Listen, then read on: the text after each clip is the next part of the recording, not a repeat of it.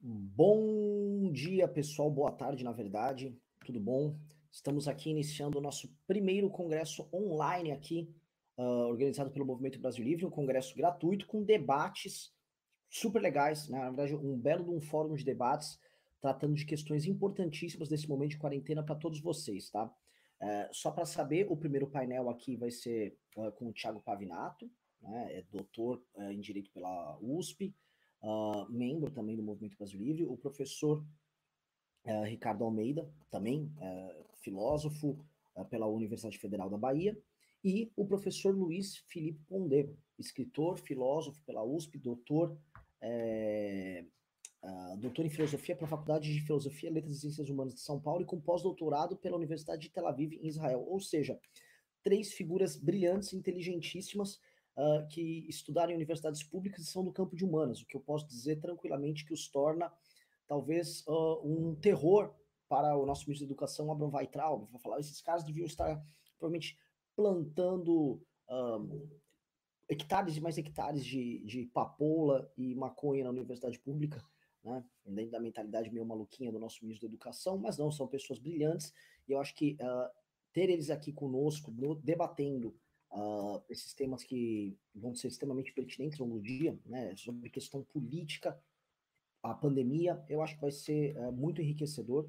Uh, conto, aliás, com todos vocês aqui para participar ao longo do dia dos painéis. São painéis variados, vai ser bem, bem legal.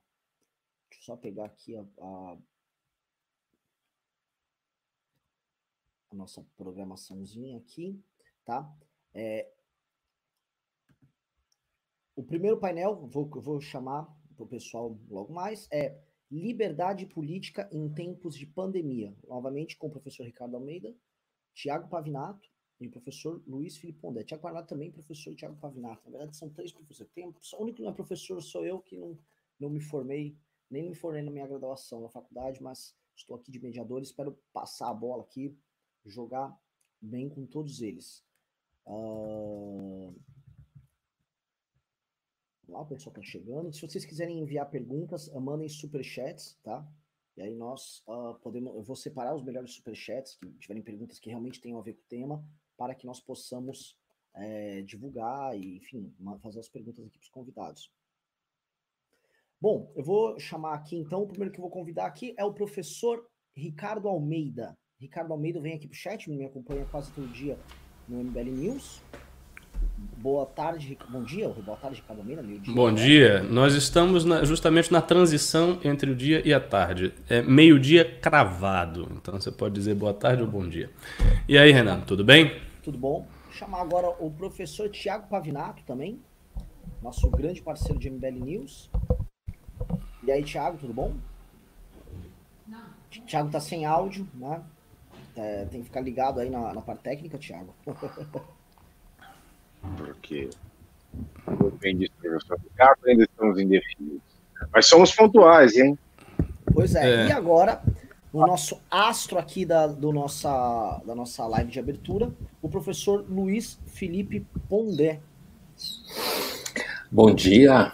Bom e dia. aí, Pondé? Tudo, Tudo bom? bom? Bom dia. Bom dia, bom dia professor. Como vai?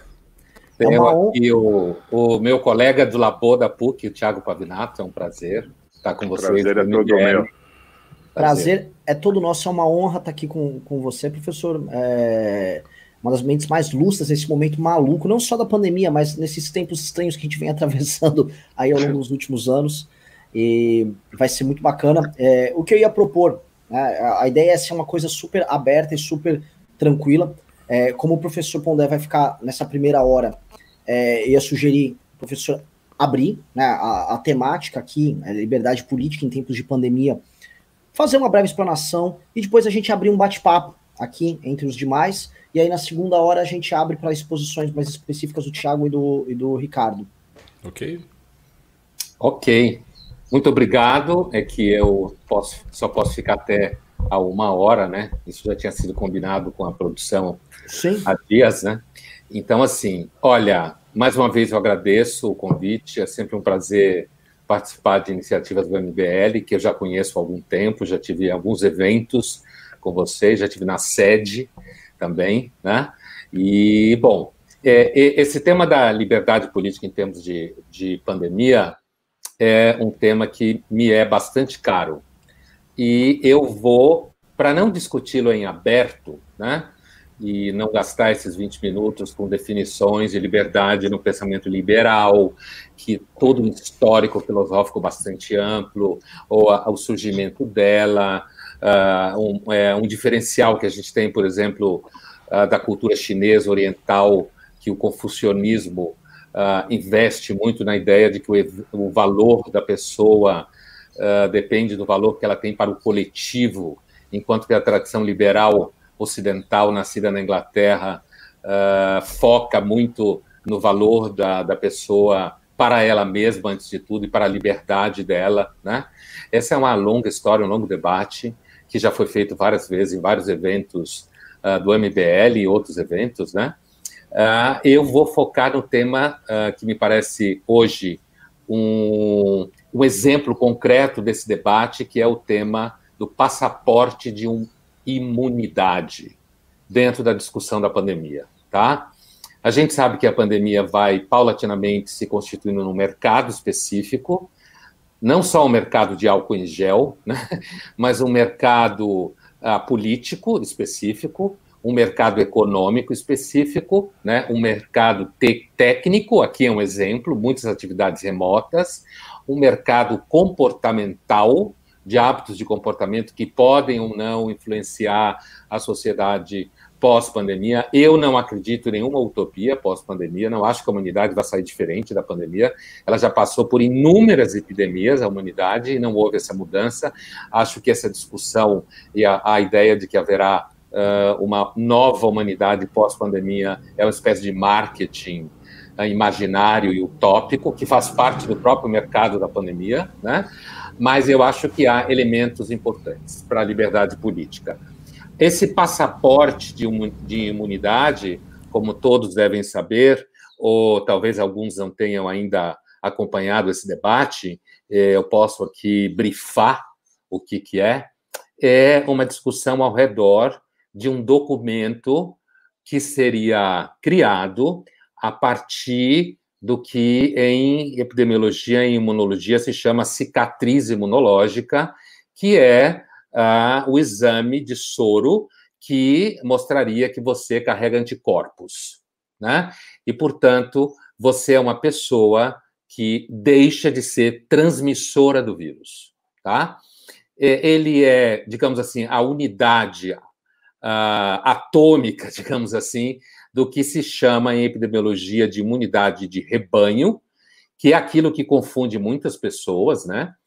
que é o fato de que existem basicamente duas formas de se superar uma epidemia, superar nunca em termos absolutos, mas quase absolutos, no caso da vacina, que é uma coisa que ainda demora, e o outro processo natural, histórico, evolucionário, que é o processo ao longo do qual vai se constituindo uma parte da população que já foi exposta ao vírus, que desenvolveu imunidade, né? ou por um processo dolorido, sintomático, ou por um processo assintomático, como também acontece com muita gente que já contraiu o vírus, e a partir de então essa pessoa, essas pessoas, melhor dizendo, se constituem uma espécie de muro, entre aspas, imunológico, muro esse que, ah, com o passar do tempo, vai ah, aumentando o gradiente de proteção da humanidade com relação à epidemia. E isso gera muita confusão nas pessoas, esse fato imunológico, porque ele parece entrar em contradição com a proposta de confinamento e quarentena, que, ah, aos olhos ah, da maior parte da população que não obrigatoriamente tem repertório médico ou, ou epistemológico, entende que a epidemia pode passar você ficando trancado em casa durante dois anos sem entrar em contato com o vírus. Ah, muita gente, inclusive, quando ouve alguém discutir imunologia e epidemiologia na mídia, fica confuso porque diz assim: não, mas uns dizem que a gente tem que ficar trancado em casa, outros falam que a gente vai ter que necessariamente entrar em contato com o vírus. Como é que fica essa história, né? Há um risco em jogo, é claro, a maioria passa e sobrevive, uma minoria, infelizmente, vai a óbito. uma minoria mesmo, mas é suficiente, cada vida perdida é um valor absoluto, né, em si.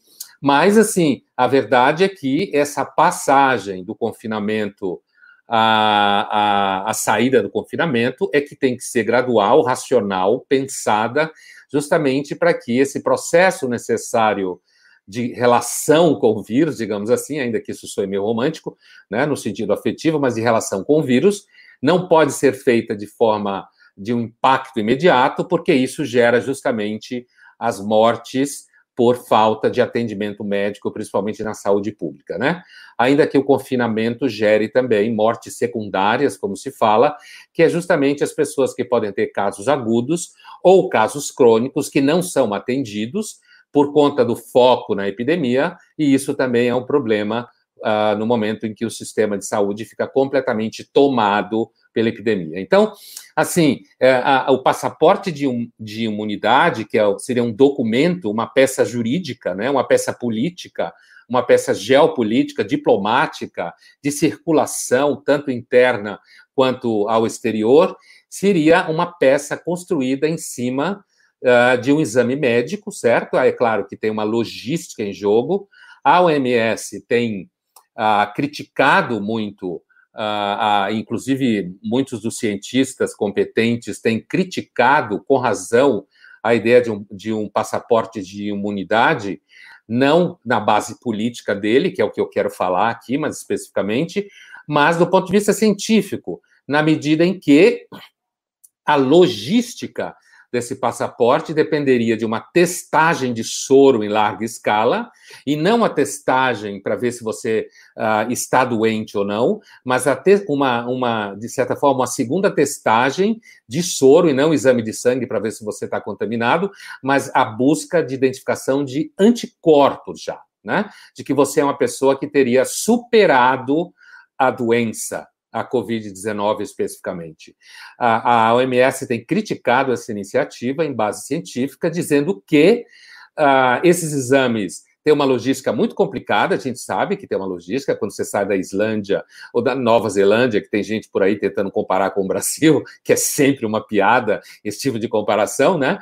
É, tem essa dificuldade logística e tem a dificuldade também ainda de uma certa insegurança médica com relação ao rebote que pode haver, que qual é o grau de estatística que a epidemia tem de rebote, que é pessoas que já estão imunizadas, mas que podem apresentar uma nova infecção por parte de alguma característica mutante do vírus, né? que faz com que constantemente se inventem novas vacinas para gripe, grosso modo, e tenham vacinações anuais, porque os vírus vão criando uma espécie de mutação adaptativa, né, que para nós é uma mutação agressiva, que vai adoecendo as pessoas a cada ciclo epidêmico de gripes, grosso modo, né? Sejam elas griponas ou gripezinhas, como andam falando por aí. A, a OMS critica a ideia de passaporte de, de imunidade, dizendo que ele seria inconsistente epidemiologicamente, tanto pela dificuldade da logística, quanto pela dificuldade do esclarecimento da validade de um documento como esse, qual seria o tamanho de validade dela e qual seria o potencial de rebote desse vírus em processo de possível mutação. É, ainda que os dados sobre esse rebote ainda são muito pequenos, né? Não há muitos indicativos de pessoas que readoeceram, ainda que há dados no, na China, mas não se tem nem tempo para saber ainda desse rebote. Aí que tá.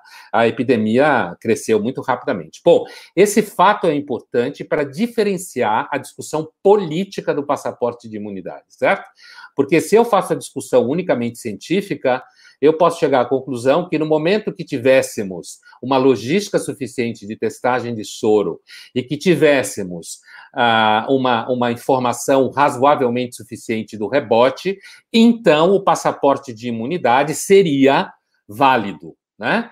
Ainda que a gente resolvesse o problema de testagem, que ainda está longe de resolver, de soro para busca de cicatriz imunológica, que é o anticorpo, ainda assim o tema do rebote duraria mais tempo, porque a gente precisa de tempo justamente para avaliar os dados que, são, que, sim, que estão envolvidos na epidemiologia e na sua epistemologia, ou seja, sua teoria filosófica de como funciona a ciência, no caso específico a epidemiologia. O problema político, ele nasce, aí a gente pode fazer um diálogo muito interessante, uh, e esse, essa questão foi levantada já por um filósofo que não tem, digamos assim, credenciais liberais, principalmente para quem tem uma visão de liberalismo estreita, certo? que é o George Agamben, desde o final de fevereiro, né? alguém identificado com a esquerda, e aí a gente vê que a polarização causa danos ao repertório, causa danos à inteligência, quando alguém entende que ser liberal é ser X, ou ser de esquerda é ser Y, né? O Agamben é alguém na linhagem do Foucault, que está longe de ser identificado como pensador liberal, digamos assim, mas ele é muito útil para entender o risco político para a liberdade quando você assume a validade possível de um documento como imunidade, uh, passaporte de imunidade. Uh, uh, há que se levar em conta que a noção de liberdade seja um grau de risco. Né? A tentativa da construção de mecanismos de segurança para garantir riscos, que é um tema nosso contemporâneo, uma vocação nossa, vale lembrar que, um, um, digamos assim, uma das raízes da discussão do passaporte de imunidade se sustenta na própria tecnologia de controle de comportamento desenvolvido na China, tá? Portanto, uma, uma sociedade bastante iliberal, digamos assim, né? Com em, em mecanismos de controle. Aqui, outro filósofo identificado com a tradição de esquerda, né? Mas que é muito útil para pensar a liberdade política, e com isso, uh, uh, eu quero dizer também assim uma indicação epistemológica, na verdade, teoria do conhecimento, teoria da ciência, que a polarização ela atrapalha a própria reflexão acerca da liberdade. Porque uma outra referência importante para pensar o risco do passaporte de imunidade para a liberdade política é o filósofo coreano-alemão Byung-Chul Han, muito conhecido no Brasil, né, tanto quanto o Agamben, porque inclusive é largamente traduzido no Brasil, Byung-Chul Han, né, professor em Berlim. Uh, ele também tem escrito bastante, bastante textos, né? Muitos textos sobre esse risco, que é o risco da sociedade ocidental paulatinamente migrar para uma, uma posição de uma certa inveja dos mecanismos de controle populacional que a China tem, né? E que no momento da epidemia se transforma num ativo da gestão pública. Né? Então, a tensão entre a liberdade do indivíduo e a, a mecanismos de controle uh, epidemiológicos, eu acho que tá, deve estar no centro de reflexão de qualquer pessoa que encontra na tradição liberal um valor, certo?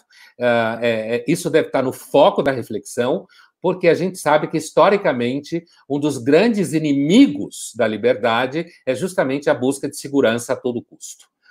O conceito de liberdade é um conceito que depende de um certo grau ah, de risco muito grande. Qualquer pessoa que pense a tradição liberal sabe disso, a liberdade em seja um certo grau de risco, que talvez seja no campo econômico onde fique mais claro essa temática do risco. O pensamento liberal exige uma razoável maturidade política e psicológica para a vivência prática dele, e aqui aparece no fato de que, se eu aceito a ideia de um passaporte de imunidade, eu aceito aquilo que uh, de Foucault a Agamben uh, é chamado de desnudamento biológico da pessoa humana. Né?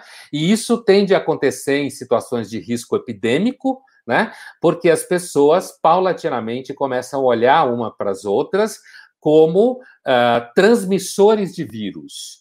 E a ideia que eu olho para as pessoas à minha volta como uh, basicamente agentes transmissores de vírus destrói a noção de pessoa, tanto psicológica, quanto política, quanto social, e uh, essa pessoa é lançada a uma espécie de depósito de variáveis de risco, e isso é seguramente destrutivo para qualquer contrato social liberal. Completamente destrutivo. Né?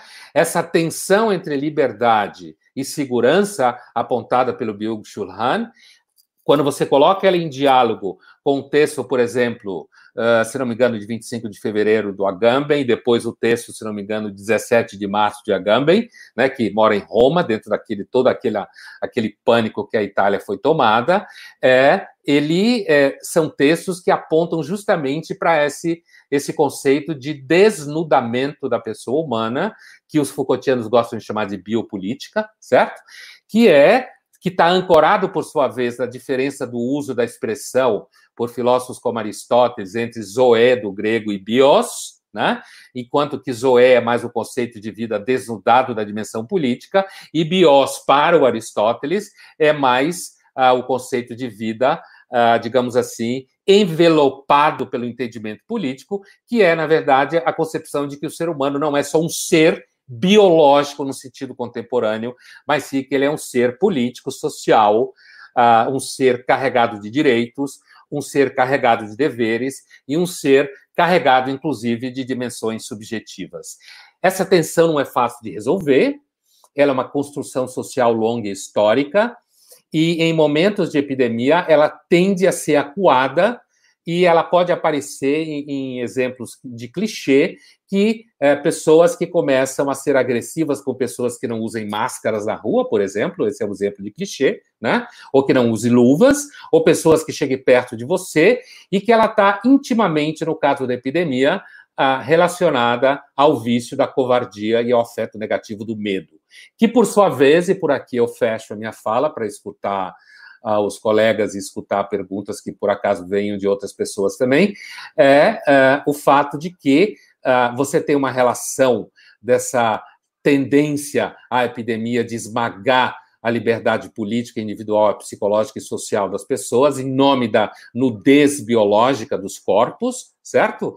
E uh, uh, isso está intimamente associado tanto ao vício da covardia, em oposição à virtude da coragem, quanto, e aqui eu fecho, com o ciclo da, do medo que o confinamento alimenta, e com isso eu não quero dizer que a gente deva ser delinquente, o que eu quero dizer é que há um gradiente que vai do medo do confinamento ao, ao, a, a, ao gradiente de retorno, né, paulatino à vida, ainda que com, com cuidados epidemiológicos, é claro, uh, mas que é necessário que um retorno gradual e cuidadoso seja feito à vida social presencial e que um certo gozo mórbido com a vida remota tenha que ser superado, porque o gozo mórbido com a vida remota é da ordem da covardia no pensamento aristotélico. Se ele visse isso, ele seguramente diria isso, né?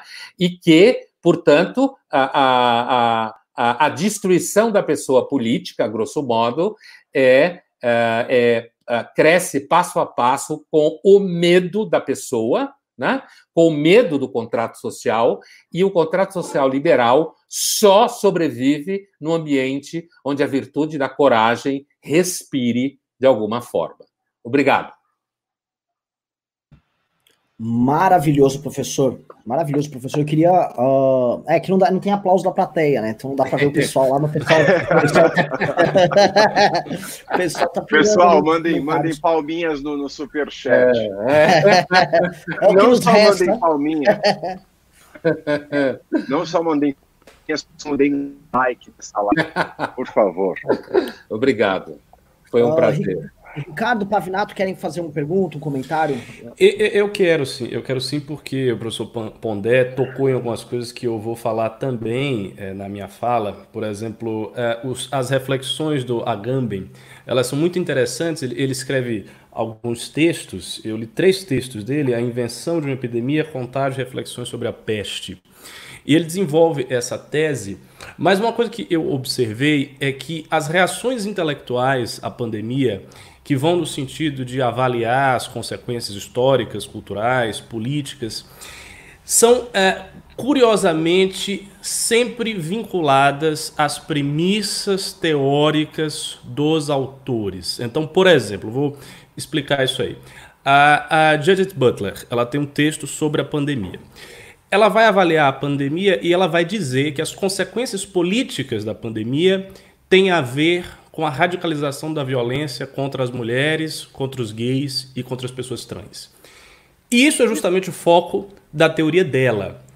O Agamben, de certa maneira, também faz isso, porque ele fala do estado de exceção, né, do, assim, do, do, do esforço progressivo que os governos têm de se colocar, é, de colocar políticas governamentais a partir do modelo de estado de exceção, que é um tema que ele trabalha desde sempre. Então, assim, qual é a minha sensação? A minha sensação é que os intelectuais estão, de um modo geral, buscando a pandemia como ilustração das suas teorias.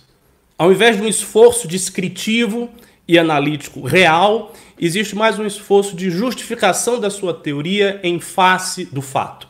Então, o fato está posto e daí eu utilizo o fato como ilustração é, da minha teoria. Eu não sei se essa percepção é, o professor Pondé compartilha, mas eu queria ouvir um comentário a respeito disso. Eu acho que sem dúvida. Isso, inclusive, faz parte do mercado intelectual da pandemia, grosso modo. Né? Eu dizia no começo que a pandemia, é, eu não usei essa expressão, mas vou usar agora, ela cria um laboratório natural de testagens de teorias, né? do plano social e político. E é um, é um laboratório rápido, a, a, concentrado, e que tende a, a, as pessoas em todos os seus níveis, seja intelectuais ou não, vão aí navegando a, a, o próprio momento em que a gente pensa o lugar da liberdade política na pandemia, a gente já está fazendo um exercício como esse a partir de referenciais teóricos. Eu concordo, não há dúvida que o Agamben uh, e o próprio Byung-Chul Han né? O Byung-Chul Han, com a sua teoria do cansaço, né? que ele teve que é, discutir, rediscutir por conta das críticas que foram feitas a ele, quando ele falou que a sociedade da viro, das viroses teria sido ultrapassadas pela sociedade do burnout, né? No Labo, inclusive, surgiu na PUC essa discussão no grupo. E no caso do Agamben, sem dúvida, a noção de homo sacer, a noção da vocação do Estado moderno na direção dos controles biopolíticos é evidente. Eu concordo com você, né? Acho que há uma, uma tendência à testagem de teorias. Agora, dentro do debate, uh, eu acredito que, usando os próprios exemplos que você deu, uh, seja da Butler, seja do Agamben, ou eu introduzo também o exemplo do Shulhan, me parece que existem teorias que podem ser melhor ou pior no desempenho de pensarmos os riscos. E me parece que a teoria do Agamben e a teoria, a análise do Agamben e a análise do Shulhan são análises que me parecem mais digamos assim, experimentalmente interessantes para pensar os riscos.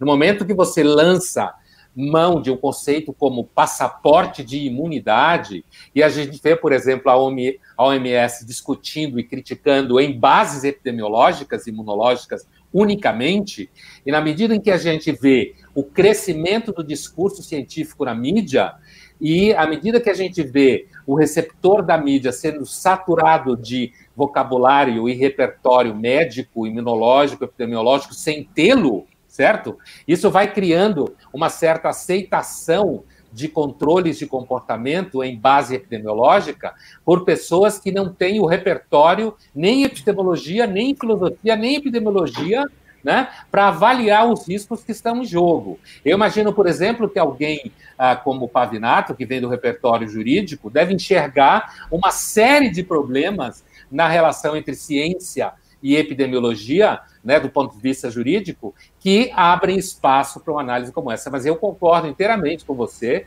de que há sim um, um verdadeiro marketing quase, né, no sentido de, de proposta e testagem e venda de livros e venda de artigos e tomada de espaço no sentido não negativo só, mas tomada de espaço uh, intelectual, espaço de mercado, espaço de ideias, porque o mundo intelectual também é um mercado, né?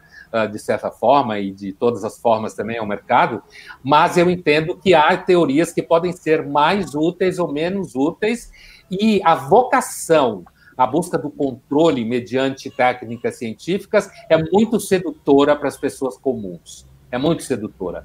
Inclusive em nome da ideia de controle da vida, qualidade de vida. Isso já existia no vocabulário social, ainda que de uma forma fluida em discursos sobre nutrição, sobre alergia, né? Os discursos sobre a, as alergias é muito claro essa vocação ao controle, mas eu acho que sim, não há dúvida que há sim uma, uma, uma tendência de você trabalhar a partir dos próprios pressupostos e, nesse sentido, querer provar que sua teoria é melhor do que as dos outros.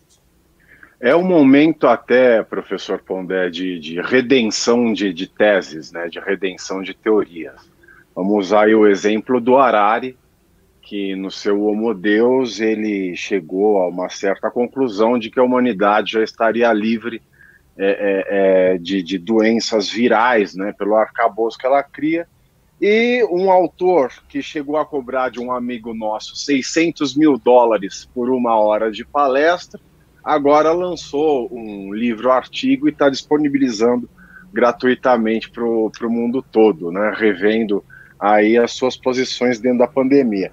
Mas isso é só um comentário, né, dentro dessa questão de, de, de um campo de teses rápido, naturalmente criado.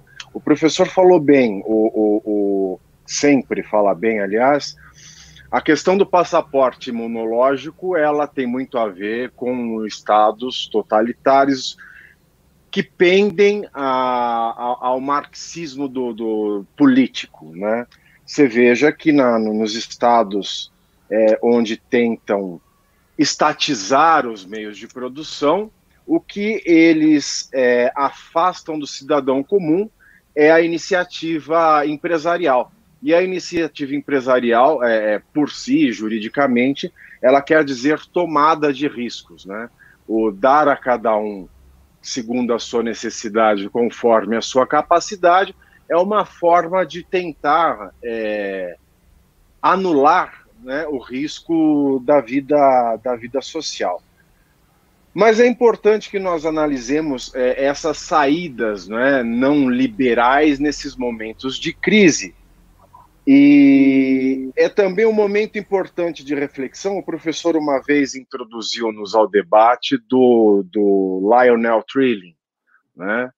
E o Lionel Trilling já durante a Guerra Fria ele fazia uma dura crítica àqueles que tinham o, o liberalismo de forma que enfrentavam o liberalismo de maneira dogmática e programática, né? Ele falava, ele advogava é, um, um liberalismo reflexivo com base na complexidade das motivações humanas e com base também na inevitabilidade da tragédia.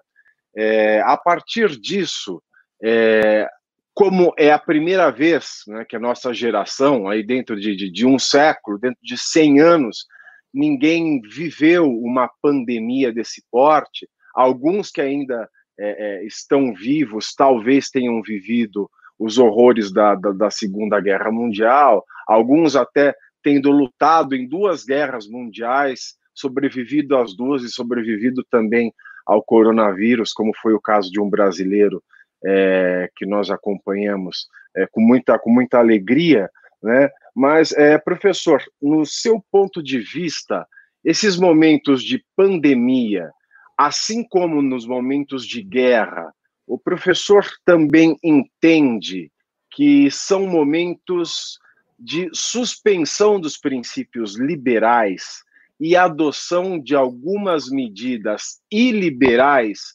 para que o contrato social não se rompa de vez? Então, é, também é uma questão bem interessante, né? Uh, começando pelo Harari rapidamente, de fato, uh, o Harari eh, acabou lançando um texto grátis na, na Amazon, que eu li e muita gente leu, e é um, um texto bastante fraco, né, em que ele afirma uh, que o problema da pandemia é um problema de líderes políticos porque ele teve que dar conta exatamente do que você falou do Homo Deus, de uma forma mais radical do que o Schulhan afirmou no seu Sociedade do Cansaço, que foi essa ideia que o problema uh, das epidemias virais estavam definitivamente superados. Em oposição a essa afirmação do. E aí eu vou indo em direção à tua pergunta, de fato, em oposição à afirmação do Harari, Recentemente, um amigo meu me lembrou uma, uma fala do Dostoiévski no Crime e Castigo, né? que é um livro, uh, Dostoiévski é um autor que eu já trabalhei e continuo trabalhando há algum tempo, né? mas uh, tem uma frase no Crime e Castigo que é mais ou menos a seguinte, uh, no futuro, uma epidemia terrível que virá das profundezas da Ásia assolará o mundo inteiro É claro que Dostoiévski, que morreu com a fama de ser profeta, né? É, uma frase dessa, ela começa a circular por aí, dizendo: puta, cara, o, o, o cara acertou em cheio. É, é, é, a verdade é que os profetas, como dizia o Nelson Rodrigues, são aqueles que enxergam o óbvio. Né? Por que, que eu quero dizer isso? Por que, que o Harari uh, acabou uh, meio que batendo na curva no Homo Deus em relação a isso, e o Shulhan também, mas menos, né? Por quê? Porque as profecias, em cima da ideia de que a humanidade superou problemas definitivamente, sempre vão fracassar. É, é, por isso que eu lembrei a fala do crime e castigo. Por quê? Porque na fa... o Dostoiévski, o que ele está dizendo, e quando ele fala profundezas da Ásia, é porque a Europa sempre localizou as profundezas da Ásia como um lugar estranho, distante e inconfiável, desconfiável, melhor dizendo, e que, portanto, as doenças viriam de lá. Né, tem toda a história do preconceito com relação à China e tudo mais. Mas o que ele está falando é simplesmente de que a, a humanidade às vezes anda em círculos. Né? Os problemas nos acometem em círculos, que é justamente o que você falava do Lionel Thrilling, quer dizer, um liberalismo que olha para a tragédia, que é o liberalismo do Ageia Berlin também, né? É um liberalismo não hegeliano, que é um escândalo a frase, mas eu falei de propósito, é um liberalismo que não é um liberalismo linear, né, que entende o crescimento da liberdade como um processo inexorável, mas um liberalismo, como no caso do Lionel Trilling, que dizia que o imperativo da inteligência a necessidade da inteligência é um imperativo moral, né? Para o Lionel Trilling, quer dizer, devido ao fato de que existe um vínculo necessário entre o ser humano e a tragédia. E a tragédia a gente sabe que é aquela concepção de mundo da, da tragédia grega, depois trabalhada por muitos filósofos, né? No século XX, talvez o mais famoso seja Albert Camus, que trabalhou isso, né? O autor da Peste, uh, que ficou na moda no começo da quarentena. Mas, assim, é, é, a, a, tragédia é justamente o universo onde não há liberdade, né? Não há liberdade. A liberdade que existe é a liberdade heróica. É a única liberdade, que o Camus chamava de revolta. Né? É a liberdade heróica. A liberdade de alguém que sabe que em sendo livre não significa que vai vencer. E aí eu me aproximo e fecho uh, tentando responder a tua pergunta, Pavinato. Se em ambientes de exceção há sempre o risco uh, de você ter que superar a liberdade liberal ou a liberdade do indivíduo em nome de mecanismos utilitários de sobrevivência, eu acho que sim, esse risco existe sim. Né? O problema é que o, o, conceito de risco engendra um gradiente de comportamentos. Né? Esse gradiente de comportamentos é justamente a, a, a questão uh, que eu tocava antes, mas não fui ao coração, mas a sua pergunta me dá a chance de ir, que é entre a necessidade de uh, equipamentos e comportamentos utilitários de gestão pública, uh, que o, utilitarismo tem uma vocação de gestão pública muito forte, né? E uh, da, da lida com os riscos que muita gente no tempo da pandemia tem referido a figuras como Churchill, né? Como sendo uma espécie de encarnação de alguém com uma mentalidade conservadora britânica Tory, certo? De respeito, inclusive, às liberdades do indivíduo, mas naquele momento exigia uh, da população uh, uh, comportamentos que, de alguma forma, esmagava a escolha. Então, eu acho que esse tipo de tensão entre a necessidade do, de um certo acuamento das liberdades individuais em momento de grande risco, talvez seja uma das experiências que a maturidade traz para as pessoas. Né? Uh, eu lembro uh, de uma citação nada, nada, digamos, erudita, eu vou fazer agora uma citação aqui, nada erudita, de um filme chamado Patriota, do Mel Gibson, certo?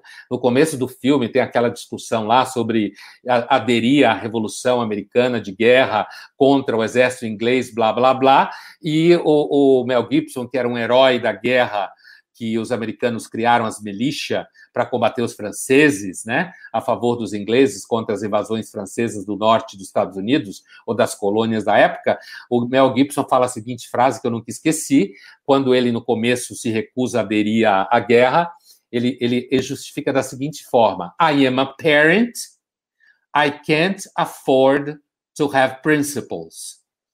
Eu sou um pai, eu não consigo bancar ter princípios.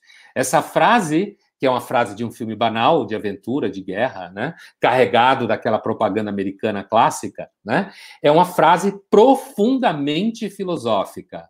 Eu sou um pai, eu não posso, eu não consigo bancar ter princípios. Aliás, ele muda de ideia, inclusive quando mata um filho dele. Né? Mas assim, é, de qualquer jeito, eu acho que essa frase ela é boa para essa questão que você levantou, porque a resposta para a tua questão, pelo menos do ponto de vista que eu vejo, ela está no enfrentamento da tragédia e a, a, a gra, claramente traços de tragédia nas guerras vividas, quanto a traços de tragédias uh, nas epidemias, quanto, por exemplo, um debate que normalmente uh, no Ocidente é levado do ponto de vista que eu vejo de uma forma bastante infantilizada, é o debate do Oriente Médio, por exemplo.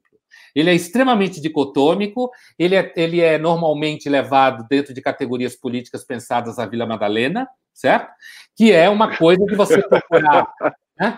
que é a coisa de você procurar bandidos e mocinhos na região do Oriente Médio, que é uma região que está em guerra, pelo menos desde o período bíblico, sem parar. Né? Você pode ler a Bíblia, o Velho Testamento, como um livro de guerra assim como o Novo Testamento também. Então, normalmente, o olhar sobre o Oriente Médio é continuamente levado do ponto de vista de categorias políticas à Vila Madalena, ou da Zona Oeste, São Paulista, para ampliar um pouco a discussão. Então, eu acho que a tua pergunta vai ao coração do caráter trágico da liberdade, né? de que ela é, ela é heróica às vezes, às vezes ela tem que lutar contra. Uh, imagine, eu uma vez eu li uma entrevista, e aqui eu fecho a minha resposta, eu li uma entrevista dos anos 90 sobre uh, sobre um livro que eu nunca li o livro, eu só li a entrevista dos autores, né? De uma dupla de autores, jornalistas franceses, que nos anos 90 fizeram um livro em cima de entrevistas com filhos de pessoas que esconderam uh, pessoas perseguidas pelo regime nazista na França, né? E uma das coisas que eu nunca esqueci foi uh, como muitos filhos diziam que tinham raiva dos pais que os colocavam em riscos, protegendo pessoas que não tinham nenhuma relação com eles. Né?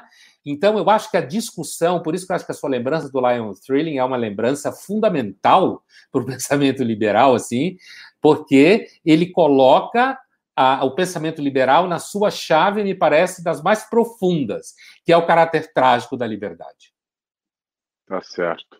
Professor Ricardo ou Renan, vocês têm alguma pergunta a fazer? Porque eu adoraria emendar mais uma com relação ao passaporte imunológico, mas eu quero respeitar a ordem. Não, eu tenho uma, mas acho que o objetivo principal é deixar vocês dois interagirem aqui com, com o professor. Então, professor quiser... Ricardo, tem alguma coisa a acrescentar? Posso já fazer a pergunta depois? Faça, faça. Eu tô, então, eu tô percebendo que você tem uma demanda para fazer a pergunta. É, não, não. Usar uma linguagem é terapêutica que, que o Pondé conhece bem. Eu me lembro. Tem muitas coisas. É, é, é... eu escrevi um relato esses dias no, no Twitter, depois virou artigo e eu fiz um vídeo em cima. E aí muita gente falou assim: ah, porque a gente é a nova esquerda, né? Nós que não concordamos com o bolsonarismo, somos a nova esquerda e eu sou a nova esquerda, eu sou a nova estrela da militância LGBT, depois desse relato. Uhum. Mas a, a questão é o seguinte: é, assim como a discussão de um passaporte imunológico hoje ele carece de ciência, né, ele carece é, de um método para análise definitiva, até mesmo porque nós não sabemos é, a real hipótese de reinfecção né, pelo, pelo Covid-19, é, da mesma maneira que é anticientífico um debate sobre terra plana, isso por razões é, mais do que óbvias, né, é, e também é anticientífico, isso pela, na extrema direita, e na extrema esquerda é anticientífico um debate sobre ideologia de gênero. Né? A gente vê hoje menino de 11 anos, você pergunta, tá, é, ah, eu não quero ter homem no meu, no meu RG porque eu nasci num corpo de homem, mas eu também não sou mulher, eu não sou binário. Né? É uma uhum. discussão totalmente da ordem de um banco de um bom terapeuta, mas que as pessoas querem forçar como, como um argumento científico. Então, seja na extrema-direita com a Terra plana, seja na extrema esquerda com a ideologia de gênero, seja agora nessa confusão né, de, de alinhamento ideológico com a questão do passaporte imunológico, pela falta de, de, de saber se há reinfecção ou não, é, e sabendo que não é possível um passaporte imunológico que quebre essa dor do desnudamento biológico da pessoa pelo medo que um semelhante causa ao outro por um não saber se o outro é um vetor de contaminação ou não, eu faço aqui um paralelo com os anos 80 e começo dos anos 90, com o mundo gay, por conta da AIDS. Né? Quando estourou a AIDS, que era o câncer gay, muita gente não chegava perto de um homossexual que era assumido, porque tinha medo que ele tivesse AIDS, porque não sabia se a AIDS pegava no campo da privada, não sabia se a AIDS pegava com beijo, não sabia se a AIDS era passada por compartilhar talher, e essa paranoia contra todo qualquer homossexual por ser um potencial portador de AIDS, ela só passou depois da, da que, depois que se encontrou um tratamento eficaz e depois que se desmistificou os métodos de, de transmissão. Então, com a pandemia do coronavírus, com esse com essa covardia do medo disseminada e com essa falta de resposta é, é, é, sobre a reinfecção e sobre o tratamento, toda a humanidade vai passar o que um homossexual passou lá nos anos 80, começo dos anos 90, até que se encontrem respostas dentro do campo da ciência, nós vamos continuar vivendo essa paranoia? Excelente. Pavinato, eu acho o seguinte: é, eu entendo que, é, em alguma medida, sim. Né? E, mas ao mesmo tempo, e eu lembro bem, né, porque em 80 eu tinha 20 anos, né, quando começou a circular uh, o que na época também se chamava de peste gay, the gay plague, né, nos Estados Unidos, e havia também um pouco mais para frente, já dentro do começo dos anos 90, havia um, um, uma propaganda uh, uh, para você tomar cuidado com HIV que a, a, assinatura da propaganda era quem vê cara não vê AIDS, certo? Então, assim, uh, o, o, o que eu acho que a experiência dos gays nos anos 80, nos anos 90, uh, servem de, digamos assim, de luz para nós, é justamente o sucesso dessa experiência como enfrentamento do pânico das pessoas. Quer dizer, a, a, a AIDS, que é um sofrimento, claro, como doença, seja socialmente, seja biologicamente, para quem uh, uh, adquiriu ou, ou, foi contaminado pelo HIV, é, ela também serviu ao mesmo tempo para o debate vir à luz, entende? Para esse debate do pânico, do corpo desnudado, do, da vergonha uh, em relação a você ser homossexual e aí nos grupos sociais as pessoas ficarem com medo de você. Eu acho que é uma excelente lembrança, porque, inclusive, pode nos servir como farol que ilumine o processo. Né? É como se você, nesse momento, dissesse que a experiência dos homossexuais dos anos 80 e 90 pudesse ser, de certa forma, recriada, no sentido de ser renarrada e reestudada como modos de análise do que é o comportamento de exceção diante do risco. E aí, nesse sentido, me parece que é tanto um espaço para a recolocação desse debate, inclusive do ponto de vista do mundo LGBT, quanto é uh, um, um, uma chance para as pessoas pensarem uh, que agora é a vez, entre aspas, da humanidade inteira passar pelo mesmo problema. E entender que, assim como foi o caso do movimento LGBT, talvez uma das, uma das formas de você enfrentar isso seja evitar uh, mostrando a cara para bater na rua, no sentido de você poder criar uma espécie de orgulho daquele que não tem medo de viver e conviver com isso e correr riscos, certo? É claro, sem abandonar a, a, busca científica, porque isso é sempre fundamental, sem abandonar a busca do cuidado, porque isso também é fundamental, né? Uma espécie de cultura safe social, em geral, que provavelmente vai se, uh, se impor nos primeiros momentos do retorno a uma vida um pouco mais normal, mas eu acho que é um momento histórico para se estudar casos, né? trazer à tona casos e fazer a analogia com esse, essa questão que você colocou, assim como se faz analogia da pandemia com a Segunda Guerra, com outros momentos de sofrimento, na busca, inclusive, de virtudes heróicas e comportamentos heróicos. Acho que tem tudo a ver. A gente vai passar por um momento semelhante, sim. Uh, Ricardo? Ou... Não, eu, eu quero fazer uma pergunta também. É, é, é, o seguinte, é, eu achei bastante interessante uma passagem da sua fala, professor Pondé, quando o senhor disse que não acreditava pessoalmente que o mundo ia passar por uma mudança radical pós-pandemia. Mas a gente vê, mas a gente vê é, que existe um discurso é, apocalíptico, escatológico, catastrofista, de que algo muito grande está acontecendo e que isso vai renovar tudo. É, vários intelectuais estão com esse discurso.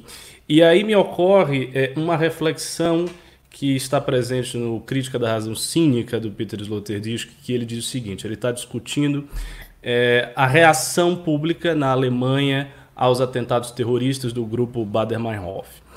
E ele diz que havia ali um, um frenesi de reação pública que era muito maior do que estaria justificado pelo próprio fato discutido.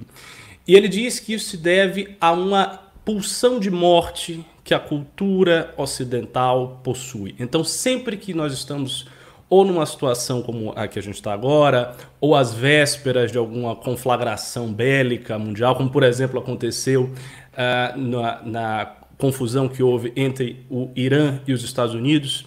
Então havia aquela tensão e todo mundo começou a dizer que já estávamos nas vésperas da Terceira Guerra Mundial, o mundo vai acabar, milhões de memes foram feitos em torno disso. E eu, eu sinto, eu, eu, sinto que o, o ele está certo ao fazer essa reflexão, que existe um tédio na nossa cultura e uma pulsão de morte que se satisfaz quando alguma coisa aparentemente grandiosa surge no horizonte para bagunçar as vidas uh, privadas, entediadas que as pessoas possuem. Eu não sei se é, o senhor vai nessa linha, então é uma pergunta que eu lhe faço. Então, obrigado, Ricardo. Essa tua pergunta, é, é, ela me lembra uh, do Freud, né, e do próprio autor alemão que você citou, e eu eh, acho que três ou quatro vezes tive a sorte de entrevistá-lo para a mídia brasileira, e em uma delas ele falou especificamente do que você está dizendo. Né? Uh, ele, ele falou especificamente das raízes freudianas do pensamento dele, em que ele dizia que a, a pulsão de morte é um conceito muito rico para se analisar comportamento político. Eu acho que você tem toda a razão ah, quando você faz essa analogia, inclusive em relação ao tédio, e eu lembro aqui uma fala de um outro best-seller muito famoso, que é o Taleb, né? que também fez muito sucesso alguns anos atrás, seja com o Cisne Negro, seja com o Antifrágil, que eu considero um, um, livro muito mais interessante do que o Cisne Negro, em que ele fala, por volta de 2015 ou 2014, ele diz, olha, ah, vocês ficam preocupados com o ISIS, né, com o Estado Islâmico, o verdadeiro risco é se o ebola pegar um voo da British Airways. Né? É exatamente essa frase que ele fala. Né? Depois ele fala Delta. Acho que ele estava nos Estados Unidos quando falou isso, então ele quis também fazer marketing para Delta. Né?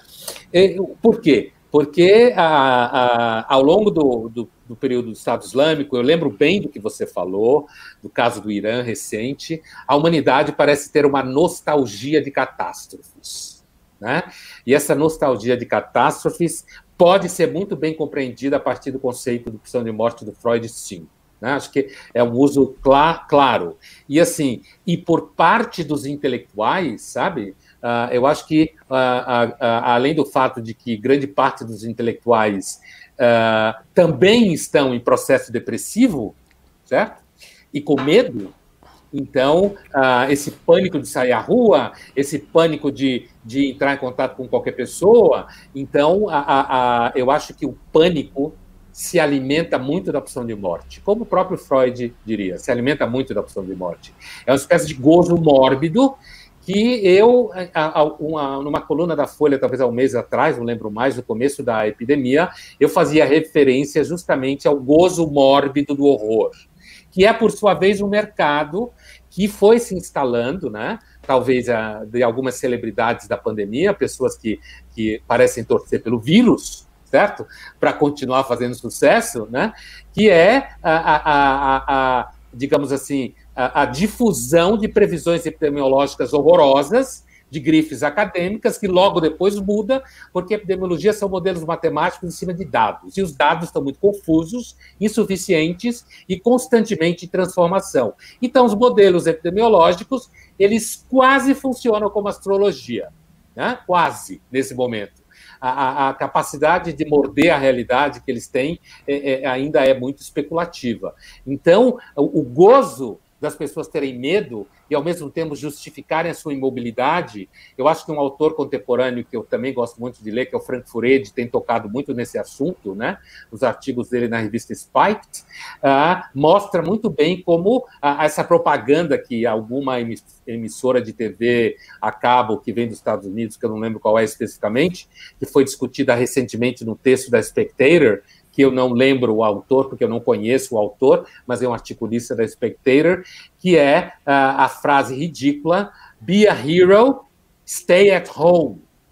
Né? Então, assim, a ideia de que ser um herói é ficar em casa, embaixo da cama. Não. Voltando à questão do pavinato, quer dizer, voltar à vida, assim como foi necessário ao mundo gay no período da, da AIDS, né? voltar à vida vai exigir heroísmo de comportamento, coragem de comportamento. E não vai ser ficar em casa trancado o tempo inteiro. Então, assim, e aí fechando a resposta, Ricardo, a gente sabe que mesmo do ponto de vista do Freud, ou do ponto de vista de um outro ator, autor que vai aqui uma referência, que é o Ernest Becker, antropólogo americano que morreu entre 74, acho que em 75 ele morreu, né? Muito jovem. 39, 40 anos, 41 anos, muito jovem, ele morreu.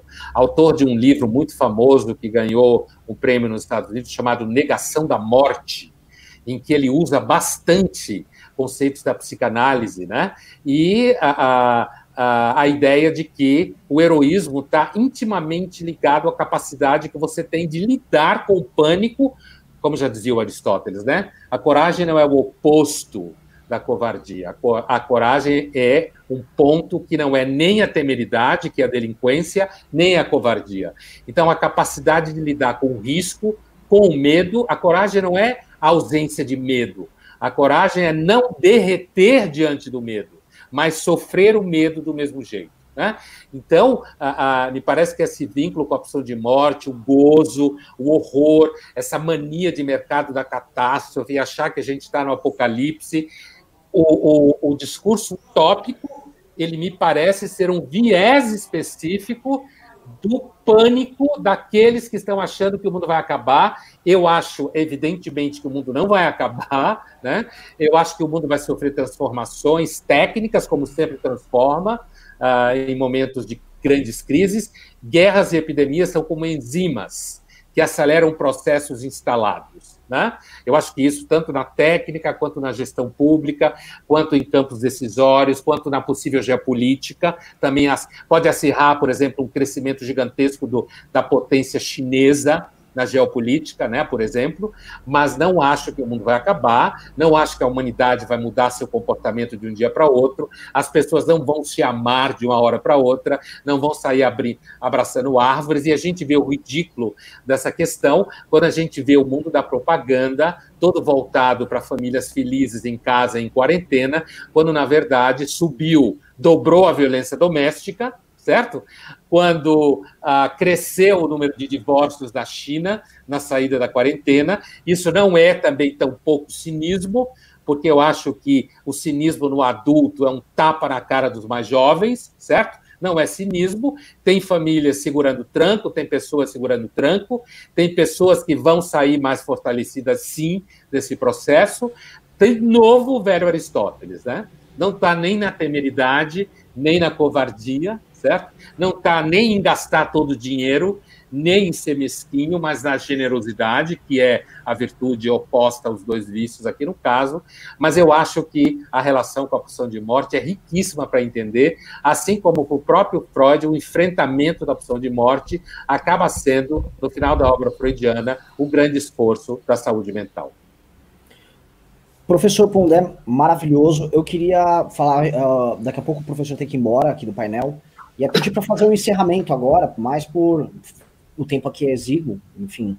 E aí gastar esse tempo restante aqui para fazer um comentário final, como é, é, Só uma observação é, de ordem prática aqui. É, tem muitas perguntas, muitos pimbas. Como é que a gente vai conduzir isso, Renato? Uh, a gente vai ter agora mais uma hora na continuidade. Acho que é legal deixar o professor falar. E aí eu, eu abro aqui para a gente ler algumas perguntas. Ah, uh, eu tá. faço um mix aqui depois. Ok. Ok. Bom, eu quero agradecer, né, assim, o convite. É sempre um prazer trocar ideias com o MBL e todas as pessoas relacionadas à sua história. Eu já falei várias vezes que eu acho que uh, esse espaço, da, um dos grandes ganhos desse movimento foi a trazida de jovens, né, trazer os jovens para a possibilidade de ter um contato com ideias que não fossem as ideias que dominam o universo jovem, universitário, grosso modo. Né?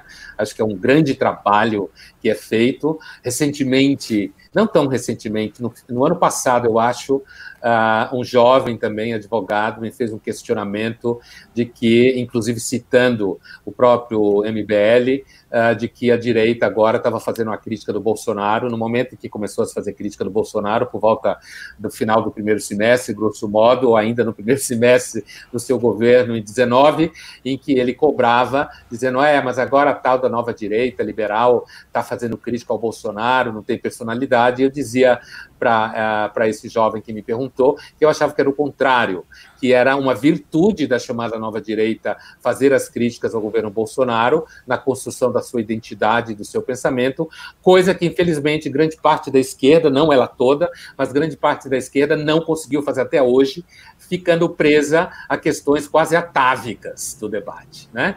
Trancados. Então, na verdade, a, o processo de crítica e autocrítica que essa direita liberal vem fazendo é uma grande virtude e uma grande vitória na construção da maturidade política. E eu acho que a esquerda poderia aprender muito com essa nova direita nesse movimento. Eu acho, não estou dizendo que a esquerda inteira ficou presa no atavismo, mas grande parte dela, inclusive, domina o debate político partidário, fazendo com que, às vezes, pareça que em 2022 só existirão opções de centro e centro-direita no espectro do, do, debate político. E eu quero dizer também que foi um prazer conversar com o Ricardo com o Pavinato. Né? Ah, os comentários, as perguntas foram. Eu agradeço a vocês, foram perguntas que levantaram a bola para esclarecer ainda mais o que eu estava tentando dizer, e eu espero que a gente tenha chance. O Pavinato é colega meu do Labô, então a gente vira e mexe, se cruza, já conversamos na Democracia na Teia. Eu agradeço muito a parceria de vocês todos e até a próxima. Bom trabalho e vamos em frente. Obrigado, Muito professor. obrigado, professor. Uma obrigado. honra, excelente contar com o professor Pondé aqui. Uh, eu queria é, a gente estabelecer algumas regras. Vou pedir para o pessoal da produção colocar o, os superchats, os pimbas aqui, os principais, tá? Que o pessoal mandou, com as perguntas mais pertinentes ao tema e também com os pimbas de maior valor que foram enviados aqui e a gente uh, faz as respostas. Eu queria uh, passar agora a bola para o Ricardo e o Pavinato fazer uma exposição breve do tema, como eles estavam planejando também. E disso a gente mesclar depois com as perguntas que o público manda e a gente vai interagindo. Pode ser? Pode okay. ser. Pode ser. Eu vou aproveitar, eu vou tirar só o meu telefone do gancho, porque isso aqui não está parando, tá, gente? Para não interferir. Bom, eu, eu posso começar? Por favor. Vamos lá. Então, é, eu devo dizer que a fala que eu vou fazer hoje é um grande circunlóquio interpretativo e um grande comentário sobre quatro autores, quatro luminares do pensamento contemporâneo, que não estão no nosso campo político. Né? São autores que não estão no campo liberal conservador. Então, não vou dar uma resposta frontal à questão do painel, como habitualmente eu fiz é, nos congressos do MBL anteriores. Eu vou comentar esses textos. E por que, que eu faço isso?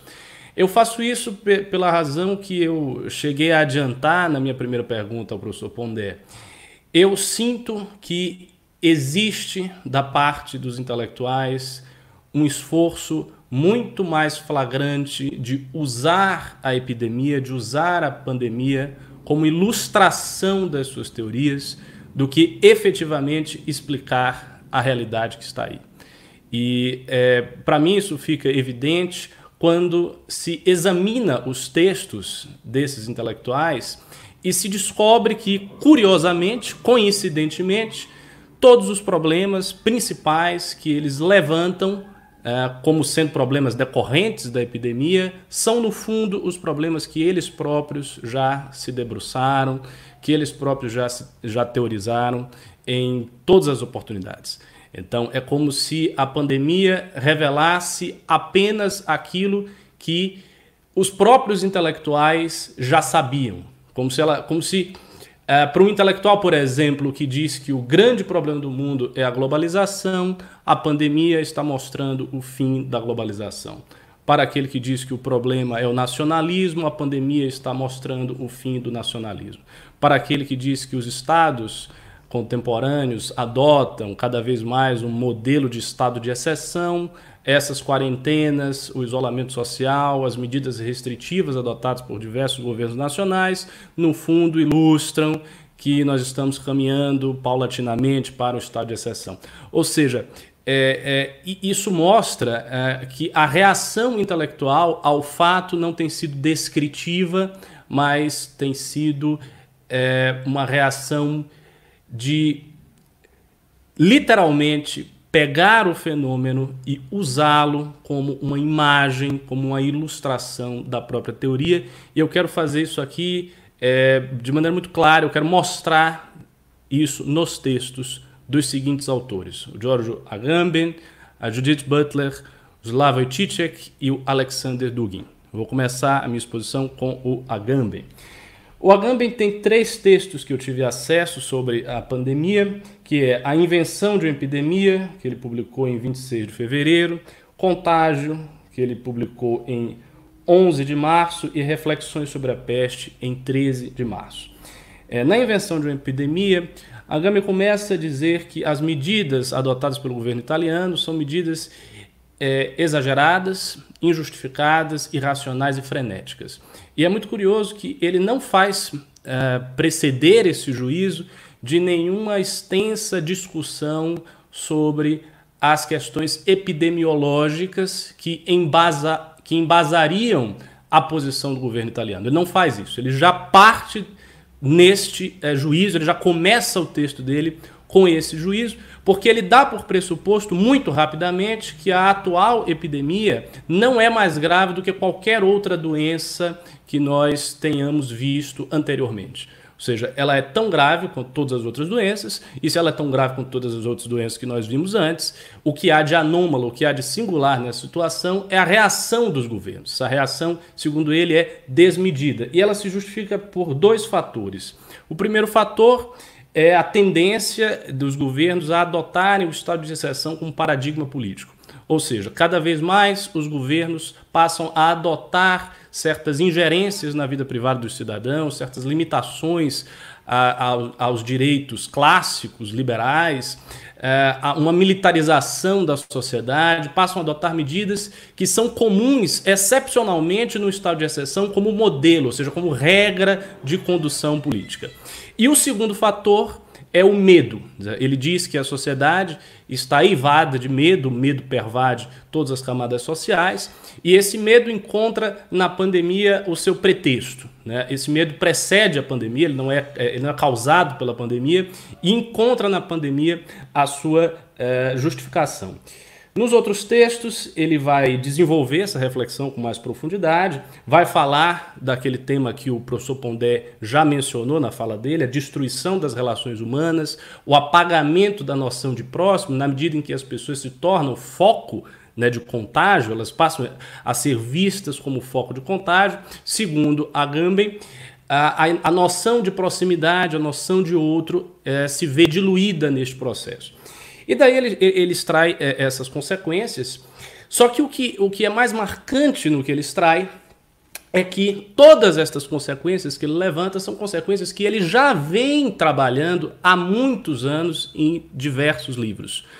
Ou seja, os problemas que a pandemia coloca são, coincidentemente, os mesmos problemas que ele já aborda na sua obra. Não é diferente quando nós vamos para um universo, um outro universo de discurso, que é o universo da teórica queer Judith Butler. Ela tem um, um texto cujo título é O Capitalismo tem os seus limites. E, e, logo no início do texto há uma citação que eu, fiz, que eu faço tradução aqui, e é uma citação muito reveladora de qual é o foco da Butler neste texto. Vejam a, a citação, abre aspas. Todos, todos, dão testemunho da rapidez com que a desigualdade radical, que inclui o nacionalismo, a supremacia branca, a violência contra as mulheres, as pessoas queer e trans, exploração capitalista, encontram formas de reproduzir e fortalecer seus poderes dentro das zonas pandêmicas. Isso aqui é citação ipsis literis. Eu quis citar é, de maneira literal para que não houvesse nenhum tipo de ambivalência aí. O que ela está dizendo é Todas as pessoas, todos, eu, você, todo mundo que está assistindo aqui, todos dão testemunha, dão testemunho de que estas consequências estão no cerne da pandemia, ou seja, a radicalização da violência contra estes grupos, mulheres, pessoas trans, queer e uma, uh, um reforço, um recrudescimento da exploração capitalista. Então, é isso que está sendo manifestado pela pandemia. O que é uma coisa muito curiosa, porque ela não apresenta nenhuma estatística, é, nenhum dado material nesse texto para apoiar essas afirmações. Então, por exemplo, ela não apresenta uma estatística de que as pessoas trans estão sendo particularmente vitimadas pela pandemia, é, que as mulheres estão sendo particularmente vitimadas pela pandemia. Se há alguma clivagem, a meu ver, se há alguma clivagem, essa, essa clivagem se apoia na distinção socioeconômica das pessoas. Ou seja, existe, aí sim existe estatística, existe informação que mostra que as populações negras dos Estados Unidos estão sofrendo mais com a epidemia por, por uma razão óbvia. É, são mais pobres, têm, portanto, um acesso mais difícil ao sistema de saúde e isso faz com que elas sejam mais vulneráveis. Só que não é isso que ela está colocando. Ela está colocando que são as pessoas trans, é, as pessoas queer e as mulheres que estão sofrendo em especial pela pandemia. E por que, que ela faz isso? Não é à toa que ela faz isto, já que ela é uma teórica queer, é a grande pioneira de, desses estudos. Então, como pioneira desses estudos, ela enxerga justamente o seu objeto de análise como o objeto que tem sido é, mais violentado pela situação que nós é, nos encontramos. Depois é, desse texto, ela faz um longo arrazoado é, sobre o nacionalismo trumpista, faz uma crítica a Trump e encerra o texto dela, fazendo uma apologia à ideia do Bernie Sanders de um sistema de saúde é, público e universal nos Estados Unidos. E, e, essa é a reação intelectual dela, e, assim, para mim é muito claro que essa reação é simplesmente uma tentativa de corroborar a teoria dela como reação intelectual legítima, como esforço explicativo. O Alexander Dugin eh, tem um texto cujo título é Os Deuses da Peste, a Geopolítica da Epidemia e as Bolhas de Nada. Aí já nós entramos num, num, num outro universo. Não tem mais nenhum arrazoado contra o nacionalismo, Uh, não tem também, como a Gambin faz, nenhuma minimização da epidemia. Ele não vai dizer que a epidemia é tão grave quanto todas as outras doenças que a precederam. Nada disso ele dirá. O que, que o Alexander Dugin, que é muito ligado ao projeto de poder do Vladimir Putin, vai dizer neste texto? Ele vai dizer as seguintes uh, afirmações grandiloquentes e altissonantes, como habitualmente ele faz. Cito. Em outras palavras, a epidemia de coronavírus representa o fim da globalização. Ele começa o texto já fazendo esse, este, esta previsão. O fim da globalização é representada pela epidemia. E no mesmo parágrafo, ele vai dizer que o liberalismo está na sua última página. Né? Nós chegamos à última página do liberalismo. Por que, que isso aconteceria? Porque a epidemia se disseminou internacionalmente graças ao fluxo de bens e de pessoas. E esse fluxo de bens e de pessoas é promovido pela sociedade aberta. Mas a ideia de um, de um intercâmbio permanente de bens e de pessoas que é tão própria da globalização e da sociedade aberta, segundo o Dugin, é a causa da disseminação da pandemia. Se isso é a causa da disseminação da pandemia, então as medidas adotadas pelos governos, as medidas de isolamento, de insulamento, elas não são, não devem ser interpretadas meramente como uma reação pontual ao cenário concreto da atualidade. Elas devem ser vistas como uma reação necessária para mudar a trajetória da globalização, para mudar a trajetória do mundo. E, e nisso o, o Dugin é, vai desenvolvendo a tese dele. A certa altura, ele fala dos chamados deuses da peste. Ele diz que os povos antigos enxergavam as grandes calamidades, as pestes, como sendo uma ocasião propícia à reflexão filosófica e teológica, a reverência diante da peste, porque a peste é um fenômeno capaz de purificar a sociedade. Ela destrói os elementos velhos, ela remove os elementos apodrecidos e purifica a sociedade. E por isso vinha ah, uma reação religiosa desses povos antigos diante de grandes calamidades. Ah, o Dugin menciona essa reação para dizer que nós devemos ter a mesma reação e enxergar a epidemia pela qual nós estamos passando como um momento de destruição e diluição desses elementos apodrecidos da sociedade. E ele faz um convite nesse texto, ele faz um convite nesse texto a que as economias do mundo inteiro assumam uma orientação autárquica, ou seja, elas voltem para si mesmos, elas abandonem o processo de globalização, elas se fechem, porque é isto que a epidemia está nos indicando. Ou seja, ele, ele sai do âmbito descritivo e cai no âmbito prescritivo. Ao invés de descrever o que está acontecendo, ele prescreve o que as nações devem fazer, o que os povos devem fazer. E no final do texto há uma coda, né, há, um, há, um, há um desfecho um tanto quanto melancólico, porque ele diz que não necessariamente isso vai acontecer. Talvez seja o caso da humanidade continuar no mesmo caminho, trilhar a mesma senda e não mudar nada uh, do, do que está aí. Ou seja, continuar o processo de globalização, continuar o intercâmbio de bens e pessoas, não promover o fechamento das economias, não fazer aquilo que ele considera como sendo o indicativo da própria pandemia. Ou seja, a pandemia indica que este é o problema, porque ela se disseminou graças aos mecanismos de intercâmbio da sociedade aberta, portanto, a sociedade aberta é um problema. Ora, não é à toa que o Dugin chega a essa conclusão, na medida em que ele próprio é, desde sempre, um teórico contra a sociedade aberta. Ele propõe a quarta teoria política, que é supostamente uma superação da, do liberalismo, do socialismo e do fascismo e que vai num sentido de um recrudescimento da ideia imperial no mundo de um fechamento das economias. Então ele interpreta a epidemia como indicando exatamente aquilo que a teoria dele já indicava desde sempre, que está exposto no, em todos os seus escritos.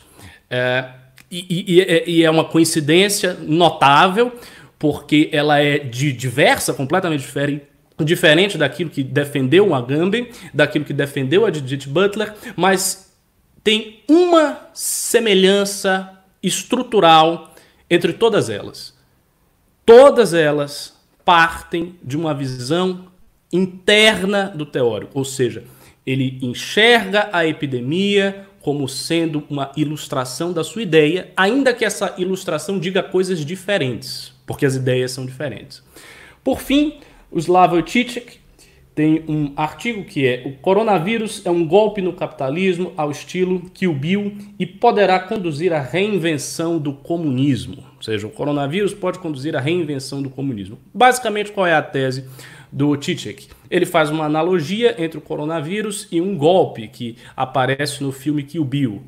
É a, técnica da palma de cinco dedos. É aquele momento que a protagonista ataca o Bill e, e, e, toca em cinco pontos do corpo lá do Bill. E, é, o, o Pavinato tá se acabando de dar risada. Pois é, é a analogia que o, o Tchek faz. O Tchek gosta muito de fazer essas analogias cinematográficas, né? Ele costuma fazer isso frequentemente em todos os textos dele. Ele, ele adora isso.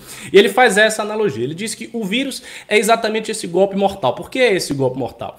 Porque a partir do momento que o golpe é dado, é impossível para o inimigo dar mais cinco passos. Ele dá cinco passos, ele dá o sexto passo, ele morre. Ou seja, o capitalismo não tem muito para onde andar. O, o, o fim do capitalismo já está posto é, a partir da epidemia. E por quê? Porque, segundo ele, existe um potencial utópico é, nas grandes catástrofes, nos filmes sobre as grandes catástrofes, coisa que ele extrai do, do Frederick Jameson, e esse potencial utópico aponta numa direção diversa da que fala o Dugin.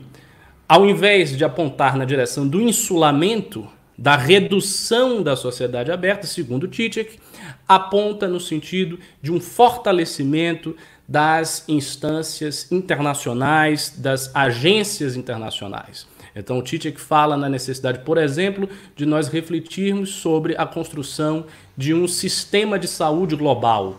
Um sistema de saúde público e global capaz de enfrentar é, doenças globais, capaz de enfrentar situações onde é, o conserto do mundo, ou seja, a orquestração de esforços internacionais, é, será necessária para é, vencer a doença, para enfrentar a doença. É, essa é a ideia dele.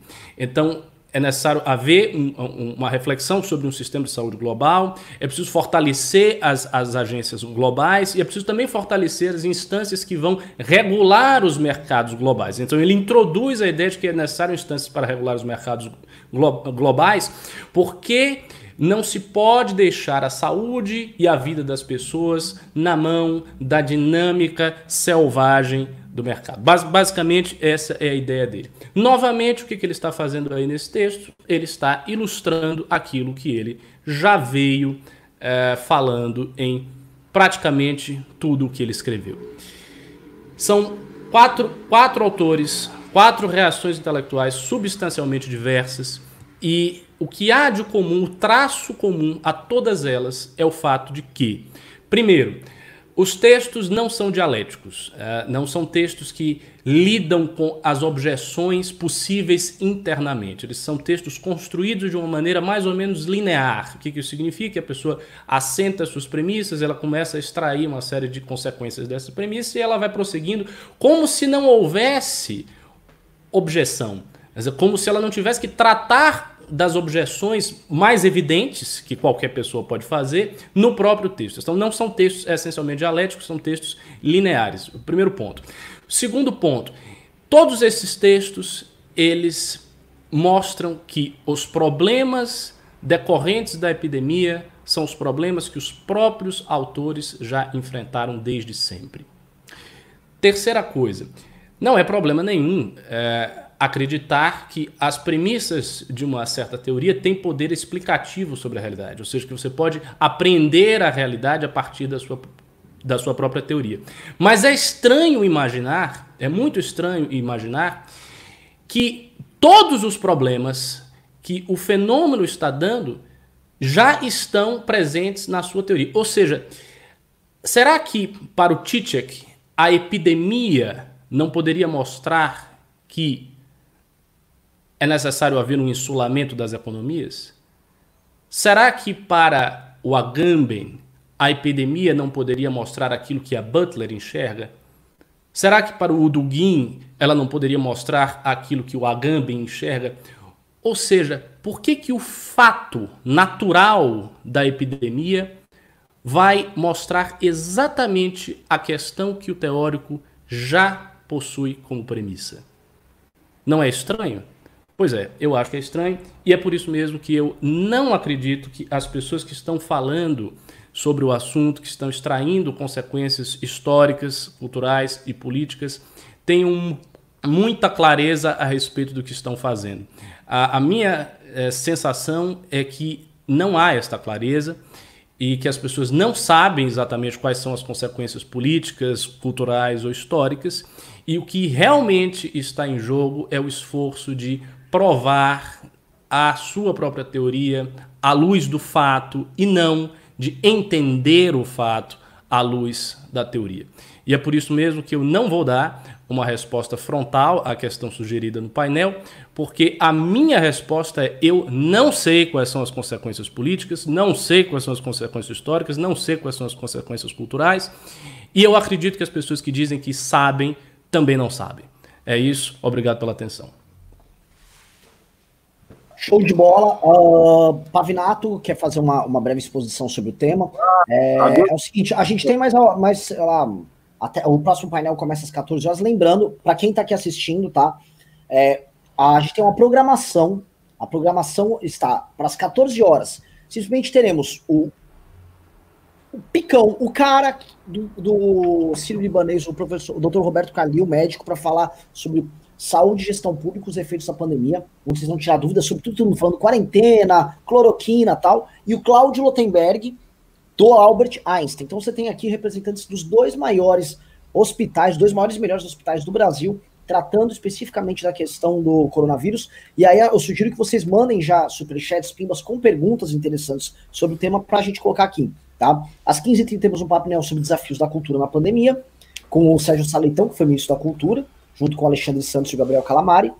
Às 17 horas, negócio, coisa esquenta. A gente traz o governador Wilson Witzel, odiado pelo Jair Bolsonaro, o governador Eduardo Leite e o Henrique Meirelles, ex-ministro da Economia e atual secretário de Economia do Estado de São Paulo, sendo mediados pelo Arthur Mamãe Falei para falar sobre o executivo contra a pandemia. O que, que os estados têm que fazer, tanto do ponto de vista uh, sanitário quanto do ponto de vista econômico, para resolver essas questões relativas à, à pandemia, todo o drama dado.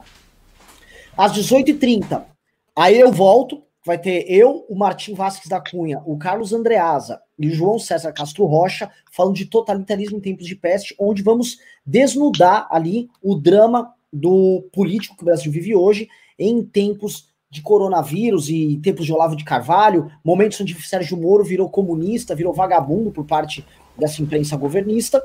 E às 20 horas, encerrando o Congresso, nós temos o legado do combate ao Covid-19 com ninguém menos do que Henrique Mandetta, tá? ministro da Saúde, que foi perseguido, atacado, derrubado por Jair Bolsonaro, sendo entrevistado por ninguém menos do que Danilo Gentili, com aí Kim Kataguiri e Rubinho Nunes pontuando, tá? Então, é, para vocês programarem seu dia, porque vamos ter live a, com o pau, tá? É, eu vou passar a bola então agora com o Pavinato para fazer um comentário. Serei geral. breve, serei breve. E aí a gente serei breve. aí a gente recebe, eu separei algumas perguntas que o pessoal mandou do superchat e a gente responde aqui. Sim, senhor. Bom, você veja como a gente é democrático. Começou o meio-dia com aqui um defensor do, do, do um, aliás, um grande estudioso do judaísmo, que é o professor Pondé, professor Ricardo Almeida, né, adepto é, ao Islã, um LGBT de um lado, já foi uma loucura. No próximo a gente já vai ter o picão do sírio-libanês e o picão do Albert Einstein. Né? MBL é democracia, né? essa é a beleza. Essa é a beleza do debate. Como o professor Pondelli ressaltou logo no começo da sua fala, a polarização ela estupidifica as pessoas. Né? Porque as pessoas falam assim: ah, vou ler Fulano de Tal, ele escreveu uma tese bacana sobre esse momento. Ah, mas ele é de esquerda. Aí a pessoa vai, não lê e fica lá só procurando livros que reforcem o seu preconceito sobre determinada matéria. Como esse é um congresso virtual, é o nosso primeiro congresso virtual, é o melhor congresso virtual que já se fez é, até o momento nesta pandemia. Acredito que temos muitas pessoas que não estão familiarizadas é, com, certas, com certas questões. Essa nossa primeira hora com o professor Condé foi fundamental. Repito aqui o meu apelo ao pessoal da nossa produção que está trabalhando loucamente aqui para que essa live, para que esse congresso esteja funcionando. Faça uma compilação de toda a bibliografia que nós é, mencionamos aqui, que eu tenho certeza que essa, essa foi a hora mais rica em dicas literárias para é, em dicas literárias para esse momento de, de, de pandemia. Então, assim, é muito importante que nós ofereçamos é, aos nossos, à nossa audiência uma lista de toda a bibliografia que foi, foi levantada aqui.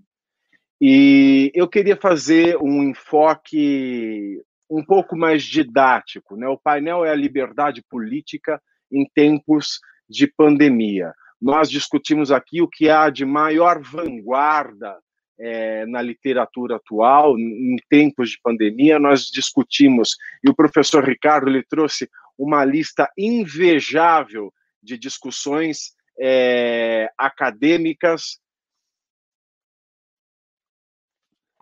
Um, ele trouxe um, um rol invejável de, de discussões acadêmicas. Deixa eu trocar aqui o, o microfone. Só me dá um segundo. Só voltando aqui, o Pavinato vai arrumar o microfone, que estamos com um pequeno problema técnico aqui com ele, ver se volta. É... É... Só lembrando, pessoal, essa live aqui, ela vai estar disponível para vocês ao longo do dia, tá? Uh, pode enviar perguntas, a gente vai separar algumas das melhores perguntas para serem respondidas pelos panelistas. Eu acho que as perguntas mais importantes vão ser para o próximo painel. Perguntas relativas a questões de saúde, coronavírus, remédios, tratamentos, como está a lotação dos leitos, como eles esperam que cresça a pandemia. Temos aqui dois dos maiores especialistas no Brasil para tratar disso, tá? Um do Hospital Albert Einstein, o Lotenberg, e um do Ciro Libanês, o professor Roberto Calil. Roberto Calil, lembrando que foi inclusive citado pelo presidente Jair Bolsonaro ali na questão do tratamento do, ao coronavírus. O, o Roberto Calil foi vítima do coronavírus também, graças a Deus se curou e tá bem e tá pronto aqui para debater conosco e contar para vocês como é que é a experiência dos vírus. Tá bem? Posso passar a bola para você, Pavinato? Pavinato? Tá mudo, Pavinato?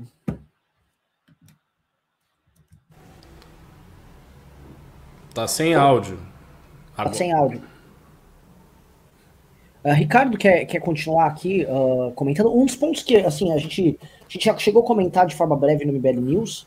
É, eu acabei. Era a pergunta que eu ia fazer para o professor Pondé, uh, hum. mas talvez acho que é legal você ilustrar. Ele falou dessa questão do passaporte biológico, né? E há essa questão geracional, né? Onde basicamente todos os tipos de quarentena, tanto a vertical quanto a horizontal, elas pressupõem a ideia de que os mais velhos têm que ficar em casa, ou seja, Digam, os mais velhos não seria cedido o direito de. Digam de... se estão me ouvindo de novo.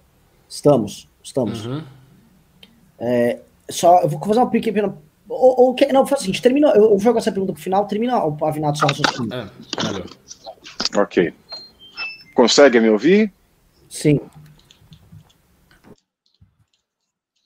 Não mais. Vai, vai, consegue, vai... consegue me ouvir agora? Sim, sim. Bom, é, é, eu só queria fazer só uma exposição didática para as pessoas que é, aparecem, talvez nunca tenham ido a um, a um congresso e talvez não estejam familiarizadas com, com o tema. É, nós colocamos o nome nesse painel como Liberdade Política em Tempos de Pandemia, certo? Então, a liberdade nós devemos encará-la sobre dois enfoques. Primeiro, a liberdade individual, não é? e uma bibliografia fundamental para nós entendermos o que é a liberdade, é a liberdade dos antigos comparada à dos modernos. É um texto fundamental na discussão de liberdade, é, é, assim, é o ponto de início no estudo da liberdade para qualquer pessoa que queira conhecer sobre o tema.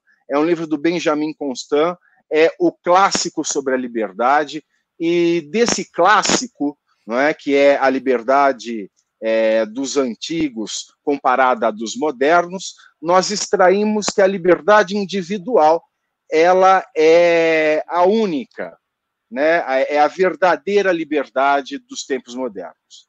E a liberdade política, por sua vez, ela é a garantia da liberdade individual. Como é que a liberdade política garante a liberdade individual? A liberdade política garante aos indivíduos a sua participação, não é? No, a sua participação na política, que é a estrutura de poder que garante é, a ordem e garante o contrato social.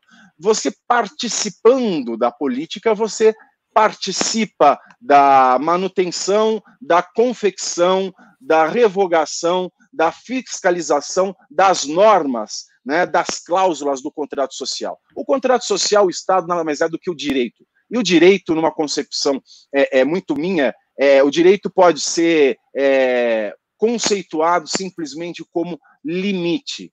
Né? O direito ele é o limite dentro do estado de natureza para que as pessoas possam conviver sem que se matem umas às outras, sem que prejudiquem umas, umas às outras. O direito é o limite ao estado natural que garante a que se dê a cada um o que é seu e que ninguém prejudique ninguém. Essa é a função do direito. A função do direito é limitar a natureza. O direito, então, ele é limite. Então, a liberdade política, ela garante a liberdade individual através do direito. E como o direito é limite, nada é absoluto. Nenhuma liberdade é absoluta. A liberdade particular não pode ser absoluta dentro do Estado, em qualquer formatação que ele se dê. No Estado democrático de direito, não é possível uma liberdade absoluta, assim como não é possível uma liberdade absoluta de expressão. Né? Muita gente quer ter liberdade absoluta de expressão, ah, é meu direito de falar o que eu quiser, as pessoas que julgam se isso é certo, se isso é errado, mas não, nem o direito à vida é uma garantia absoluta, é um direito absoluto dentro do Estado. Se nós estamos, por exemplo, numa situação em que alguém ameaça a minha vida com um revólver, eu posso matar esta pessoa em legítima defesa. Isso quer dizer que o Estado, que é quem detém o monopólio da força, que detém o monopólio da coerção, ele não vai me punir porque eu agi em legítima defesa. Ou seja, o direito à vida de quem ameaça a minha vida não é absoluto. E assim segue com todos os outros direitos, até mesmo o direito da propriedade, que é aí um direito de primeira grandeza no estudo dos direitos fundamentais, é um direito absoluto. Nós temos as formas de uso capião aqui no Brasil e também a questão da função social da propriedade, que limitam esse direito tão fundamental quanto o direito da liberdade de expressão, quanto também o direito à liberdade de ir e vir. E a questão da liberdade de ir e vir, no meu ponto de vista, e eu escolhi essa abordagem didática para a maioria das pessoas que nos acompanham, estão fora é, do espectro né, das discussões mais profundas de filosofia, de direito, de sociologia, para esclarecer algo é, bastante é, é simples sobre a liberdade de ir e vir em tempos de pandemia. Porque o que mais se diz, o que mais se vende como informação falsa são informações não procedentes sobre a manutenção dessa liberdade. A liberdade de ir e vir, ela, no jargão jurídico, ela tem uma expressão um pouquinho mais, mais é, longa. É a liberdade de ir, vir e permanecer. Né? Se eu posso ir e vir, eu também tenho o direito de permanecer. E muita gente tem acusado, por exemplo, o governador João Dória, né, tem dito que o governo João Dória é uma ditadória, né, nessas expressões engraçadas, mas ao mesmo tempo chucras e nefastas para a democracia, que o bolsonarismo vende aos seus fanáticos, de que a restrição da quarentena, o ficar em casa solicitado pelo governador João Dória, no que é acompanhado por outros governadores, não só no Brasil, como no mundo, que acompanham as orientações da Organização Mundial do Comércio, são instruções ditatoriais, ditatoriais porque elas afrontam o direito de ir e vir. Acontece que o direito de ir e vir, da mesma maneira que todos os outros direitos tão fundamentais quanto eles, numa democracia, no Estado democrático de direito, porque são direito, e sendo direito, são, em sua essência, limites da liberdade que eles buscam garantir dentro do contrato social, o ir e vir e permanecer também não é absoluto. Como bem vimos, é, o liberalismo, apesar de todas as suas vicissitudes, ele também apresenta momentos em que ele deve ceder, como no caso das guerras e das pandemias, são momentos de exceção nos quais se valem de instrumentos excepcionais para que não se rompa o contrato social. Nós chegamos um momento de suspensão, não é, das regras liberais em virtude da pandemia. Nós estamos num país especialmente é, mais desavantajado que os países da Europa e que os Estados Unidos da América, onde o sistema de saúde já colapsou e que se sabe o único instrumento que nós temos à mão para que não haja um colapso absoluto e completo é a quarentena, é o isolamento. O nosso isolamento não quer dizer que exista uma covardia no trato social. O nosso isolamento ele se explica pela prevenção, pela precaução em não colapsar um sistema de saúde onde os mais pobres, que já não têm um atendimento, um acompanhamento médico dignos, não fiquem ainda mais sob o risco de uma morte indigna no corredor de um hospital lotado, sofrendo de falta de ar. Então, a quarentena ela é uma medida necessária e de exceção em virtude de uma situação excepcionalíssima e inesperada que põe em risco um direito maior do que o direito de ir e vir, que é o direito à saúde, que é o direito fundamental à vida. Em situações normais de temperatura e pressão, nós devemos perceber também que o direito de ir e vir, que engloba o direito de permanecer, ele também é violado no Estado democrático de direito, que coloca o direito fundamental à saúde também acima desse direito. Ora, em situações normais, para que se mantenha a saúde pública, nós temos que vacinar as nossas crianças. O Supremo Tribunal Federal já decidiu que, em razão da saúde pública, que, em razão é, para que se evite a disseminação de doenças já superadas com a vacinação, as crianças devem ser vacinadas. Os pais têm a obrigação de vacinar as suas crianças. Isso significa um rompimento desse direito fundamental de ir e vir, que é também o direito de permanecer. Porque os pais, eles não têm o direito de permanecer em suas casas, eles têm o direito, eles têm o dever de ir ao posto de vacinação e imunizarem as suas crianças. Da mesma maneira, o acesso à escola para as crianças e para adolescentes. Os pais não têm o direito de que seus filhos permaneçam em casa. Eles têm o dever de serem encaminhados é, para a escola. Então, o que eu queria trazer para esse debate é que a liberdade política que é um instrumento de garantia da liberdade individual, ela não está sendo é, mortalmente ferida nesses tempos de pandemia. Está acontecendo, sim, um exercício sadio e esperado dessa liberdade política. Porque a liberdade política não se confunde com a liberdade individual.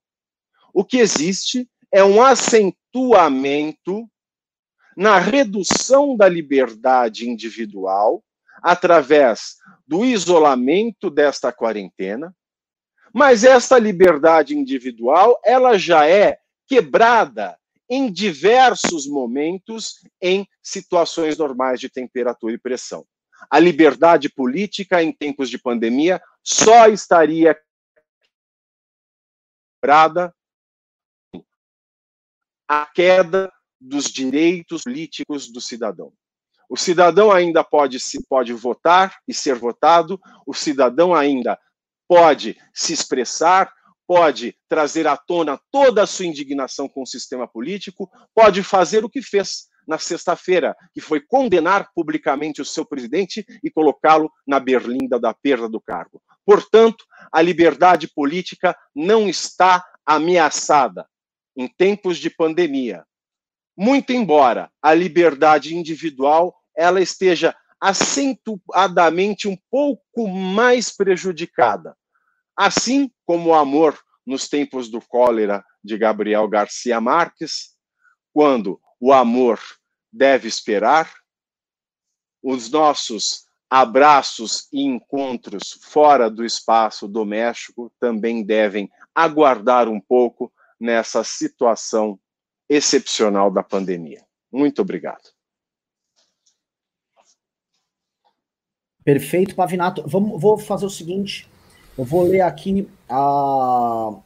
Houve algumas perguntas aqui, eu vou ler aqui para a gente responder, gente selecionar os melhores, tá? O Anderley Pastrello mandou 10 reais e disse: haverá filosofia depois da pandemia? Ou as pessoas ou o governo seguirão pela sobrevivência imediata e não por princípios morais? Obrigado pelo seu tempo, professor Pondé.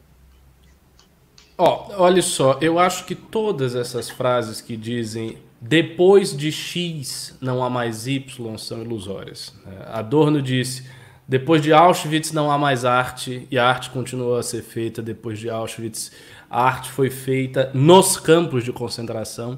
Ilse Weber, que foi uma grande compositora judia e morreu no campo de concentração, ela escreveu música que depois foi gravada é, no próprio campo de concentração. Então, claro que a filosofia depois da pandemia, a arte, inclusive, a tudo, o mundo segue. Inclusive brincadeira no campo de concentração, no, é. nos, nos, guetos, né, que são anteriores aos campos de concentração, nos guetos judaicos da Alemanha, foi inventado o nosso famoso banco imobiliário.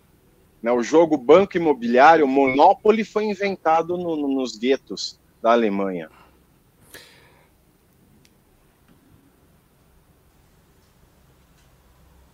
Vamos lá, o próximo aqui. Estevão Machado mandou 50 reais e disse: Parabéns pela coerência e pelo empenho do MBL na construção de uma nova política nacional pautada em valores transparentes. Admiro a determinação de fazer o certo e a humildade de pedir desculpa quando erro. Exato, no passado a gente fez um meia-culpa. Estamos muito felizes aqui por ter um painel hoje, nesse instante, agora com 6 mil pessoas acompanhando aqui, material de altíssimo nível, tá? Filosofia do mais alto nível, debates e discussões maravilhosos, tá? Muito obrigado aqui por vocês. Uh, o GG mandou 50 reais e falou: Obrigado pelo MBL não esmorecer, nem nos momentos mais difíceis. Essa é a ideia, tá? Nem nos momentos mais difíceis, na noite mais escura, iremos baixar a cabeça. Muito pelo contrário. O Ricardo Dantas também mandou 54 reais e 90 falou: Como fazer o governo voltar ao foco da economia com privatizações e mais Brasil menos Brasília? Eu acho que isso aqui era uma pergunta ideal para ser jogada no outro, no outro, na parte que vai tratar do, do executivo, o painel que vai estar o Arthur. Uh, Ricardo, uh, eu vou fazer o seguinte, vou encaminhar essa pergunta para o Arthur, para que o Arthur possa aí sim falar, por exemplo, com o Henrique Meirelles. Acho melhor do que a gente que estava com outro enfoque aqui no painel, esse aí acaba ficando fora do tema de discussão. O Vitor Souza mandou 20 reais e disse: Parabéns, Ricardo, pela exposição das teses. Além de conhecimento, é necessária integridade intelectual para colocar dessa forma. Muito obrigado. Hashtag abaixo pensamento mágico. Obrigado, obrigado. Eu acho que eu fui feliz, eu acho que eu consegui ilustrar bem é, como os teóricos acabam usando o fenômeno como ilustração das suas teses, ao invés de tentar descrevê-lo e explicá-lo. Isso assim está muito claro na reação ao coronavírus e não é apenas a reação ao coronavírus. Outras reações a outros fenômenos é, de grande escala acabam mostrando isso que eu falei aqui. Vamos lá. Uh, o próximo foi o, Niva, o Fábio Machado, mandou 20 reais e disse: sempre vale gastar um tempo com a sabedoria. É exatamente essa ideia, tá? O, o, vocês pegarem esse domingo de vocês e não gastar, mas sim investir ouvindo coisas interessantes, fazendo perguntas interessantes, assistindo debates. Esse primeiro painel foi maravilhoso, acho que é, é, é fabuloso. Lembrando que vai ser cada hora um tema diferente, então logo mais daqui 15 minutos começa o debate entre o, o Kalil, do Ciro Libanês Klotenberg, do Albert Einstein, mediado pelo Marcelo Castro Ravena, que participa conosco do MBL News. É o momento que vocês tirarem dúvidas mais técnicas sobre quarentena, remédios, tratamentos, aquela famosa pergunta da cloroquina vocês vão poder fazer, entendeu? Esse é o momento para a gente tratar de forma técnica da pandemia, simplesmente trazendo os melhores nomes do Brasil para isso. Acho que vai ser enriquecedor. Então, é, a ideia é justamente essa: é a gente ter um dia para a gente sair melhor, para poder uh, não ficar falando, puta, eu perdi um mês, um mês e meio, dois meses da minha vida parado em casa. Não, vamos enriquecer. E é muito bom que você também esteja aqui e não, sei lá, numa live de, de forró universitário e tal. Essas aí tem à noite pra você curtir.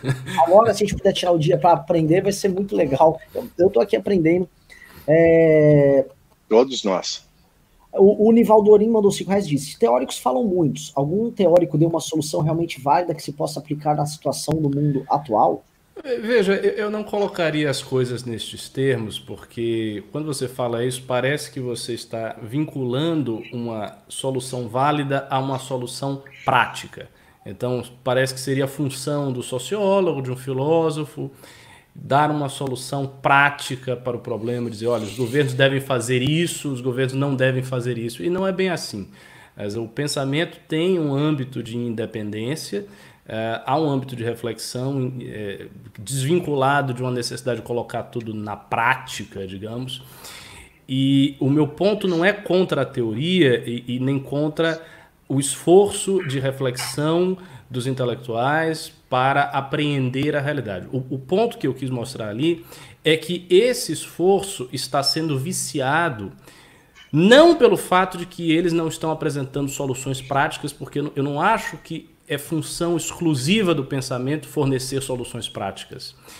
O problema, o vício, é que os teóricos estão usando o fenômeno como ilustração daquilo que eles já acreditavam antes. Não é como se, por exemplo, se desenvolvesse uma teoria. Eu desenvolvo uma teoria uh, sobre a globalização. Na minha teoria da globalização, a globalização é um fato positivo e esse fato tem uma série de consequências que eu elenco e daí eu faço um esforço histórico e explico. Pois bem, se acontece um fenômeno agora, por exemplo, explodiu uma guerra entre uh, dois países do Oriente Médio. Eu tenho duas coisas, dois caminhos a adotar. Um caminho é eu olho aquele fenômeno, aquela guerra, e eu digo: olha, isto é um sinal de que a minha teoria está certa.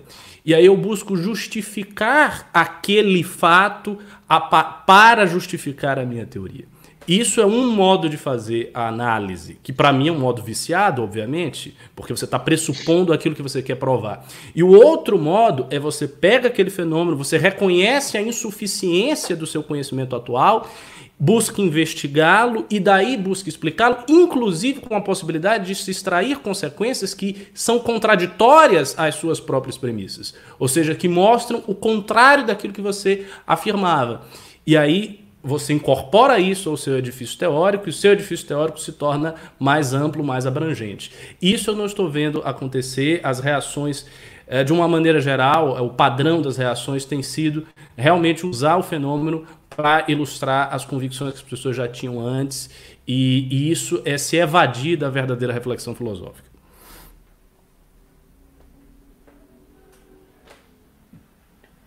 Maravilhoso. Eu vou ler aqui mais um pimba aqui. O Rafa Thomas mandou.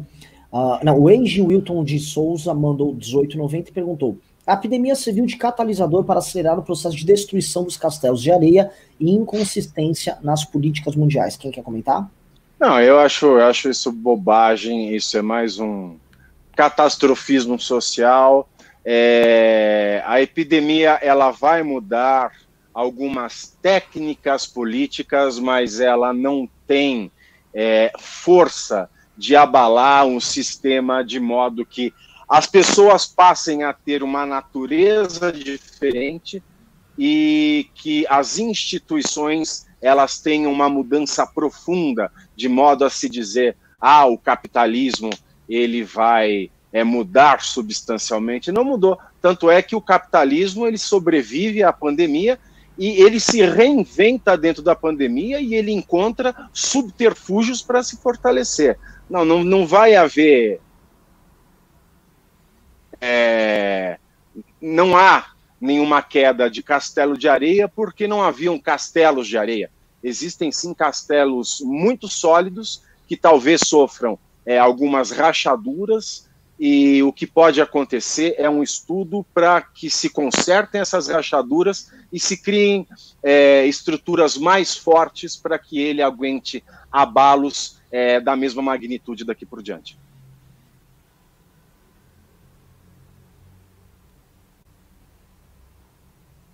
Renan, você está mudo. O Ventura mandou mais 10 reais e disse: É ótimo o movimento social protagonista como o MBL propor debates tão importantes para o momento que estamos vivendo. Parabéns pelo excelente trabalho. Agradeço demais a, o que foi colocado, Ventura. É, o, o, trabalho nosso justamente é esse. Não é só o movimentar politicamente, não significa movimentar pessoas para obter resultados políticos. A gente tem que movimentar ideias também. Se a gente ficar numa paz maceira que a gente vê, seja nos consensos que a gente vê na imprensa e na academia, seja até no, nos consensos simplistas das redes sociais, a gente está ferrado. A gente não sai do lugar. Então, ter esses debates é justamente um momento para permitir que todos nós a gente saia da caixinha, né? a gente não fique preso em discussões idiotas ou de ficar divulgando clichês, divulgando palavras de ordem e chavão, como basicamente se transformou todo o debate no Brasil. Até por isso, os outros painéis vão ter muitos debates assim. A gente vai ver debates de gente que pensa diferente, justamente para que a gente possa sair maior e sair melhor dessa história.